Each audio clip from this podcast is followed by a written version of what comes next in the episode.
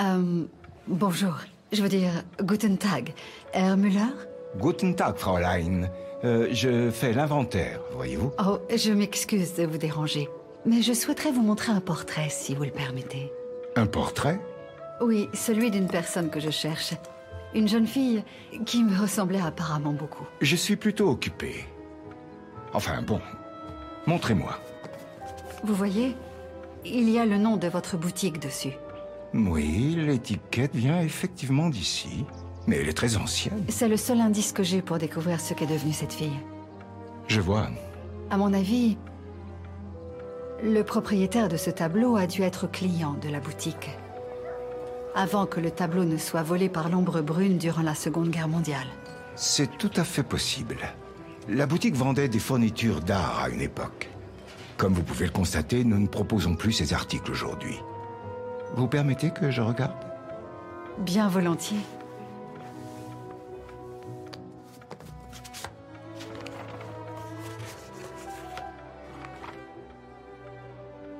Ce jeu vidéo a été créé par mon oncle, Benoît, petit-fils d'Émile, fils de mon grand-père Gérard. Benoît Socal était dessinateur et auteur de jeux vidéo. C'est lui qui a découvert la mallette verte après la mort de mon grand-père. Et quand il l'a ouverte, l'histoire de notre famille a surgi de l'oubli, un peu comme un génie sort de sa lampe. L'aura de mystère autour de notre passé familial et de nos origines avait rendu cette histoire d'autant plus intrigante. Euh, moi, c'est mon, euh, mon métier de, raconter des histoires, donc euh, je, je, cherche toujours des thèmes, des sujets, machin, et là, je suis tombé sur, sur quelque chose de, de formidable. Et donc, je me suis intéressé à Vienne, je me suis intéressé à son architecture, je me suis intéressé à des tas de trucs comme ça. Cet enregistrement date d'avril 2021. Je savais que Benoît était malade, il n'allait pas bien, et j'ai ressenti cette urgence de capturer tout ce qu'il savait sur Émile, pour ne pas laisser cette histoire s'échapper une autre fois. Alors j'ai pris un micro bon marché, j'ai fait des réglages approximatifs et j'ai commencé le tout premier enregistrement de ce podcast. J'ai découvert que euh, grand-père est né dans un monde disparu, un monde presque parfait d'ailleurs. Euh, c'est le monde, le monde autrichien de l'entre-deux-guerres. Donc là, je suis faire un jeu vidéo où euh, tout le monde est dans une espèce de, ville autrichienne et avec des, des Allemands fantasmés. Donc en fait, même si toi tu n'as pas vécu là, ça fait quand même partie de ton univers d'une manière ou d'une autre. Mais ça fait partie de, de, tes souvenirs. Et donc, mes souvenirs, c'est mon monde. Tu pas mon univers, c'est l'univers de mon père, c'est mon monde.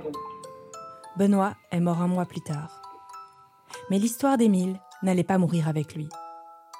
Quelques mois après, à titre posthume donc, sort le jeu de Benoît. Siberia, The World Before. Oui, ce monde d'hier, celui de Stefan Zweig, avec des trames à destination de Baden et une musique jouée par l'Orchestre Philharmonique de Vienne. Avec une héroïne, obnubilée par le portrait d'une femme qui lui ressemble étrangement et qui se lance dans une quête pour savoir qui elle est. Et puis des énigmes, dignes de la saga Point and Click créée par Benoît, mais aussi à la hauteur des mystères laissés par la mallette verte. Après la mort de Benoît, je me suis à mon tour emparée de l'histoire d'Émile. Tour à tour, nous avions tous les deux été fascinés par cette histoire. Mais là où Benoît y avait puisé son imagination, moi j'avais comme ambition de retrouver la vraie version de l'histoire. Comprendre qui était Émile et comment Maria était morte.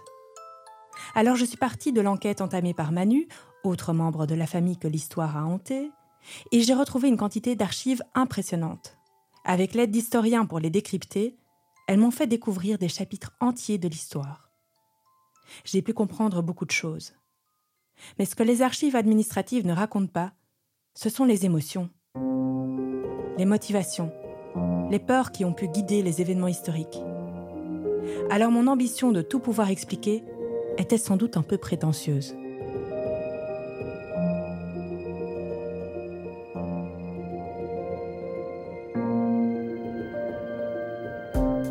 La mallette verte, une série de Perrine Sokal. Épilogue.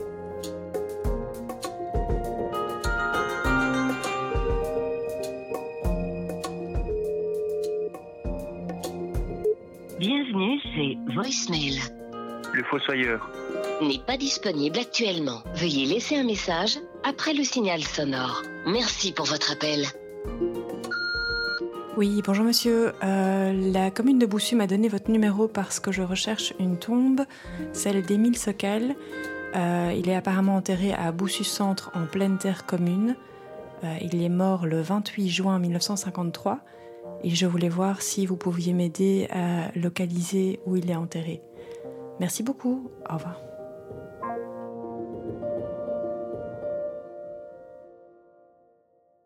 L'histoire d'Émile, elle a plusieurs versions possibles. Côté pile, il y a un honnête marchand d'art juif qui aide les ordres catholiques et se retrouve victime de l'antisémitisme dans l'Allemagne nazie.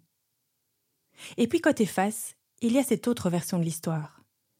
Émile, l'escroc, qui vend les biens d'église par opportunisme et qui, par appât du gain, falsifie des tableaux. Mais les humains ont plus de facettes qu'une pièce de monnaie. Et l'histoire n'est pas en noir et blanc. Ce sont les hommes et les femmes, dans toute leur complexité et leurs nuances, qui en façonnent la véritable texture. Bonjour, c'est moi qui vous ai appelé. Ouais, je te laisse. Allez, Allez Bonne journée. Merci toi aussi. Bonjour. Bonjour. Ça va?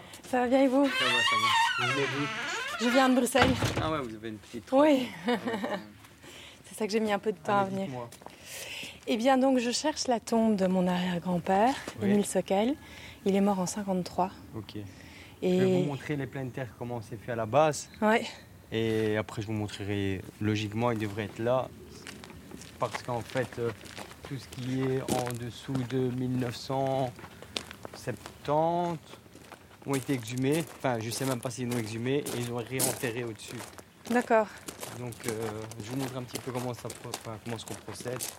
Ok. Et après, je vous montrerai l'endroit. Un historien rencontré pendant mes recherches m'a dit Ce qui est bien quand on ne trouve pas l'information qu'on recherche, c'est qu'on peut tout imaginer. Alors voilà ce que moi j'imagine. Je crois qu'Émile était un marchand d'art comme un autre. Pas mieux, pas pire. Mais acculé par l'antisémitisme, il a dû faire preuve de ruse. Oui, Émile a vendu des objets religieux par opportunisme, car en temps de crise, les monastères avaient beaucoup d'objets à vendre. Mais bon, peut-on lui en vouloir de choisir un domaine où il y a du travail? Dans un contexte où les nazis menacent de s'en prendre à l'Église, il prend des risques en les aidant. Mais il a besoin d'argent. Il est en difficulté financière. C'est en tout cas ce qui expliquerait qu'ils ont dû vendre leur maison, cette maison dans laquelle Maria écrivait qu'elle se réjouissait d'emménager. Les archives de Vienne montrent que la famille l'a vendue quelques années plus tard pour louer ailleurs. Ces problèmes d'argent expliqueraient aussi qu'Émile prend parfois du temps à remettre l'argent qu'il doit aux vendeurs lorsqu'il clôture des ventes, comme l'historienne Lucie Cotman a pu remarquer. Et ce serait pour ça aussi que des agents se sont présentés chez lui pour saisir un de ses tableaux. Ça, c'était une anecdote rapportée dans un des articles sur le procès. Émile avait remplacé le tableau à saisir par une pâle copie.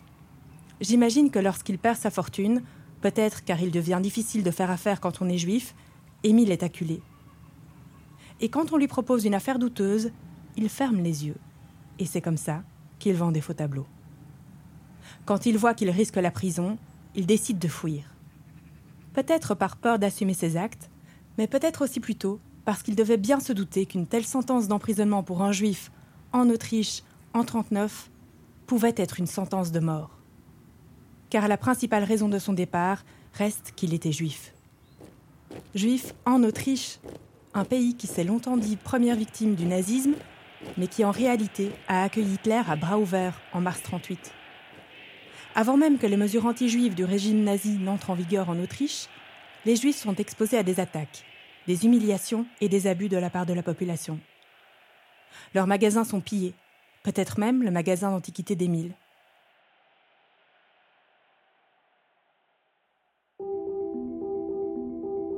J'ai retrouvé son dossier d'arianisation, c'est-à-dire la confiscation de ses biens par le régime nazi en raison de son appartenance juive. Le dossier conclut qu'il n'y a rien à saisir et que les articles qu'il avait dans son magasin n'étaient là qu'en dépôt et ne lui appartenaient pas.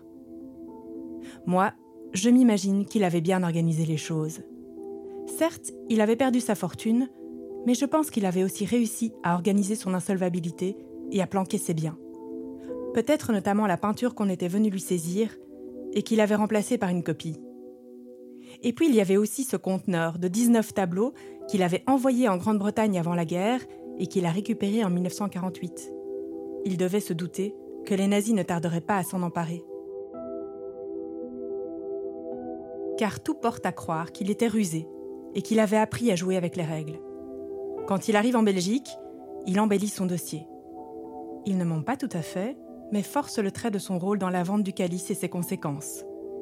Évidemment, il ne mentionne pas l'affaire judiciaire en cours. Une fois la Belgique envahie, quand on demande aux Juifs de se déclarer comme tels, il n'en fait rien. Et il évite le port de l'étoile en faisant jouer ses relations à la commandanture. Alors oui, Émile était un filou. Oui, il contournait les règles. Mais c'est aussi ce qui lui a sauvé la vie, à lui et à ses enfants. Sa femme Maria, par contre, n'a pas eu cette chance. Elle s'était retrouvée dans une situation incroyablement difficile. Quand Émile est parti pour la Belgique en février 39 et qu'il n'arrive pas à faire venir la famille, Maria était coincée à Vienne avec les enfants. Une situation de plus en plus dangereuse chaque jour. Certes, Maria était catholique, mais à Vienne, les enfants étaient bien inscrits sur les registres des naissances juifs. Et puis, Maria avait beau être catholique, elle était mariée à Émile, un juif. Ils formaient un couple mixte et elle devait subir des pressions énormes pour divorcer. Au moment du départ d'Émile, la famille est expulsée de la maison en location, entre-temps arianisée, car les propriétaires étaient juifs aussi, d'après les archives de Baden. La suite, on la connaît. La mort de Maria est précipitée par des conditions de négligence qui sonnent comme un prélude au programme Action T4. Le reste de la famille réussit à traverser la guerre en se faisant discret et en bénéficiant d'un contexte malgré tout un peu moins dangereux qu'en Autriche. En 53, Émile meurt criblé de dettes. Ses enfants doivent refuser son héritage et l'enterrer en pleine terre. Mais ils réussiront tous les trois brillamment leurs études, feront une grande carrière, se feront naturaliser belges, se marieront à des femmes belges catholiques et fonderont leur famille.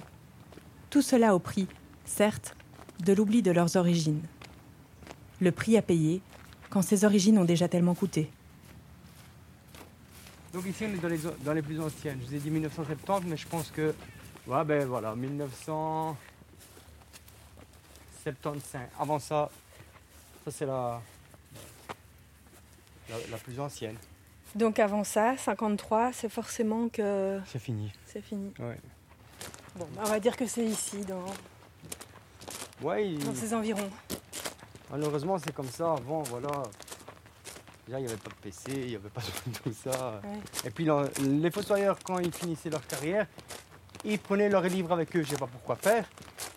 Et voilà, après les nouveaux, dès qu'ils arrivaient, ben, ils étaient dans le jus parce que aucune indication. Ouais. Et ici, nous, ce qu'on est en train de faire, enfin ce que je suis en train de faire avec mon collègue, c'est que voilà, on essaye de faire en sorte que plus tard, ben, ils ont beaucoup plus facile que nous parce que aller retrouver une tombe ici, euh, c'est vraiment. Puis savoir combien aussi il y en a dedans, parce que quand on ouvre des tombes, des fois, c'est rempli, parce qu'il n'y avait pas de fiche caveau, donc rien n'est mis à jour, donc on a un peu de mal quoi. Bon, Ouais. voilà, c'est en tout carré là. Voilà, Émile. C'est comme ça que j'ai choisi de m'imaginer ton histoire, celle de notre famille.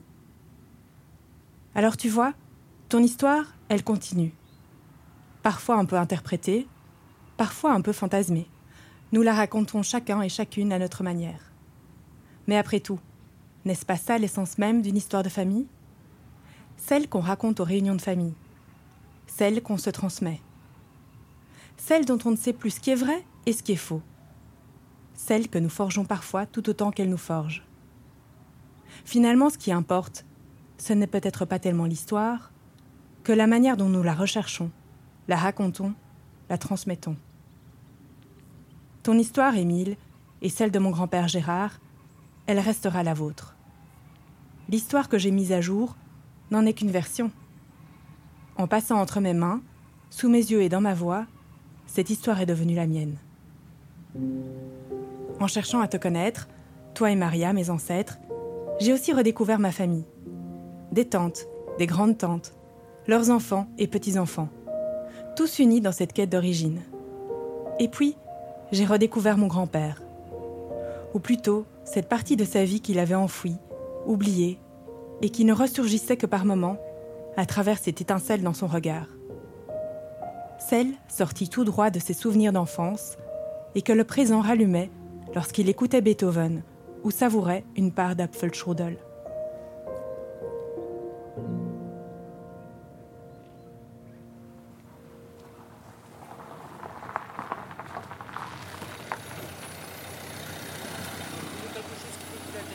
Quelque chose qui pourrait m'intéresser Dites-moi. Voilà, j'ai retrouvé ici l'ancien carnet. Et là, il y a son nom aussi. Ah, génial Et alors, il est. Là, normalement, c'est le premier carré, donc ce serait carré de droite. Et c'est au quatrième emplacement, mais maintenant, comment est-ce qu'il travaille avant Donc voilà, anciennement, les fossoyeurs travaillaient d'une autre manière. Et euh, bah, ici, logiquement, c'est la première parcelle. Et ici, comme vous voyez, il y a le numéro 1, 2, 3, 4. Ça doit être le quatrième de la première rangée. C'est là où vous m'aviez montré. Ouais, là, hein c'est sûr, là. Là, Ah, c'est ok. sûr. Voilà. Ça me fait plaisir d'avoir son nom. Au moins, vous l'avez vu. Bon, bah, ça me fait super plaisir d'avoir vu ça moi, dans le livre, à défaut d'avoir pu retrouver sa tombe. Voilà. Enfin bon, je sais où il est plus ou moins. Ouais, maintenant, c'est sûr que c'est là. Parce que Ouais. c'est le premier carré. Il travaillait carré 1, carré 2, carré 3. Mais il n'y avait pas de plan à ce moment-là. Ouais. Allez, je vous laisse. Merci, Allez, bonne journée. salut, au revoir.